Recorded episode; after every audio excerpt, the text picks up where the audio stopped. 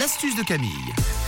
Nous poussons les portes de l'atelier de Camille qui ne grincent pas car grâce à l'astuce de Camille, on a réussi à, à huiler euh, ces portes. Aujourd'hui, on parle d'autre chose. On parle de nos cicatrices. Oui, on va atténuer les cicatrices aujourd'hui. Si vous avez une opération, que vous vous êtes ouvert un endroit sur le corps en tombant, en faisant une chute, des fois en vous euh, coupant, vous savez, un petit peu as trop des, profond. des- des cicatrices là euh, sur le corps? Moi, j'en ai une Où ça? Dans le dos. Dans le dos? Et toi? Ouais, moi j'en ai pas mal aussi sur les, sur les jambes et les doigts. Ah ouais, Et toi moi sur la cheville. Ah, bon, on a tous des cicatrices. Alors comment faire Camille Astuce bien utile. Alors vous le savez, les cicatrices, on les garde un bon moment et en plus, bah, c'est pas très jojo.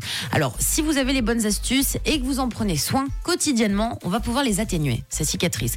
Comme beaucoup d'astuces, il va falloir faire cette astuce un bon petit moment. Hein. C'est pas parce que vous le faites deux fois que ça va marcher et que là vous allez pouvoir vous dire ah bon on la voit moins. Non, ça marche pas comme ça dans la vie. Alors pour cette astuce, vous aurez besoin de gel d'aloe vera, c'est très important. Et pour les cicatrices qui sont sur le visage, on ne met pas de gel d'aloe vera, il vous faut de l'huile de jojoba. Pour atténuer une cicatrice, vous pouvez appliquer tout simplement du gel d'aloe vera en massant doucement sur la cicatrice. J'insiste sur le doucement, surtout si vous avez eu une opération il y a pas longtemps. On vous dit souvent de prendre soin de vos cicatrices. Il faut pas y appuyer comme des malades hein, sur la cicatrice. Donc on prend son gel d'aloe vera et puis on fait pénétrer donc le gel sur la cicatrice très doucement en faisant des mouvements circulaires. Vous faites ça tous les soirs, tous les matins.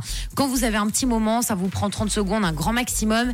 Si vous êtes assidu et que vous faites ça déjà pendant un mois, vous allez voir que petit à petit, votre cicatrice, elle va beaucoup moins se voir. Pour tout ce qui est cicatrice sur le visage, j'en sais rien, moi, si vous êtes ouvert, euh, par exemple, l'arcade, on ne met pas de gel d'aloe vera sur son visage, ça ne marchera pas. Par contre, on met de l'huile de jojoba.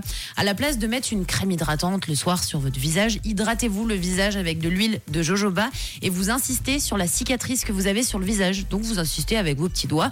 Pareil, hein, on évite. Euh, d'appuyer comme des foufous sur son arcade si vous êtes ouvert à ce niveau-là. Mais vous faites pénétrer l'huile de jojoba tout doucement avec des mouvements circulaires. Et puis pareil, au bout d'un mois, si vous le faites tous les jours, donc assidûment tous les soirs, vous verrez qu'il y aura une belle différence. Il y aura bah, un peu moins de rougeur sur votre cicatrice et on la verra quand même beaucoup moins. Donc vous l'avez compris, vous essayez sur le corps, c'est le gel d'aloe vera et sur la peau du visage, c'est avec de l'huile de jojoba les amis. Fini les cicatrices, en tout cas si on ne les assume pas, hein, puisque si vous en avez que vous les assumez, vous avez bien Vous réécoutez l'astuce en podcast sur rouge.ch à tout moment en fin d'émission. De quelle couleur est radio